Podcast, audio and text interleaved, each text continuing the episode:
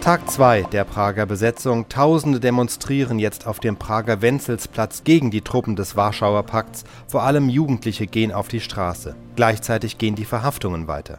Ja, und wir haben natürlich heute Morgen, als wir in die Redaktion kamen, meine Damen und Herren, sofort Prag versucht anzurufen. Wir haben keine Verbindung bekommen, aber ein Kollege des Bayerischen Rundfunks hat vor ganz kurzer Zeit mit Heinz Hoffmann in Prag telefoniert. Hier ist sein Bericht.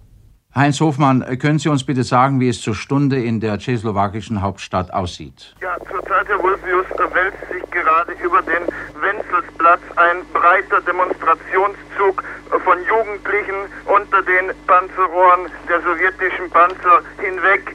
Der, die, der Jugendverband der Tschechoslowakei hatte zu dieser Demonstration aufgerufen und man versammelt sich um das Wenzelsdenkmal, das schon zu einem nationalen Symbol geworden ist. Man ruft Freiheit und man ruft nach Dubček.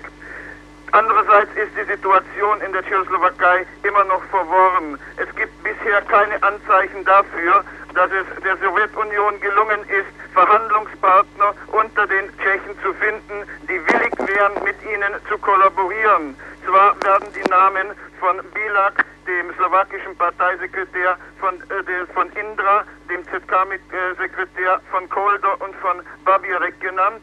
Jedoch scheint es bisher noch keinen, äh, noch keinen Erfolg in diesen Gesprächen gegeben zu haben. Inzwischen sollen in der Tschechoslowakei die ersten Verhaftungen vorgenommen worden sein.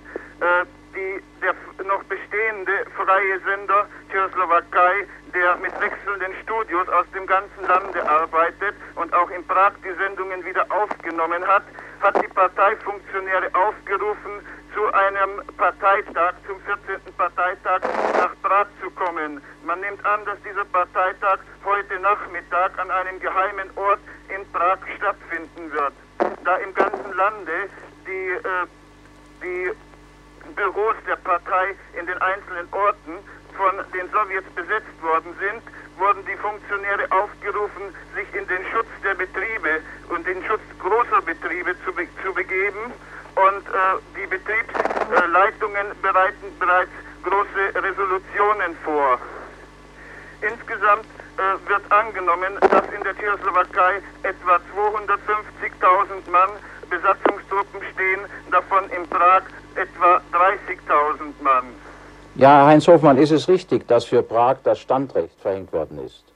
Nein, das stimmt nicht. Es gab eine Ausgangssperre heute Nacht von 0 bis äh, 5 Uhr morgens, die jedoch so schlecht bekannt gegeben worden war, dass niemand davon wusste. Andererseits wurden zum Beispiel Leute, die noch in Zügen während der Nacht in Prag ankamen, in den Zügen festgehalten und durften erst in den Morgenstunden äh, wieder die Bahnhöfe verlassen.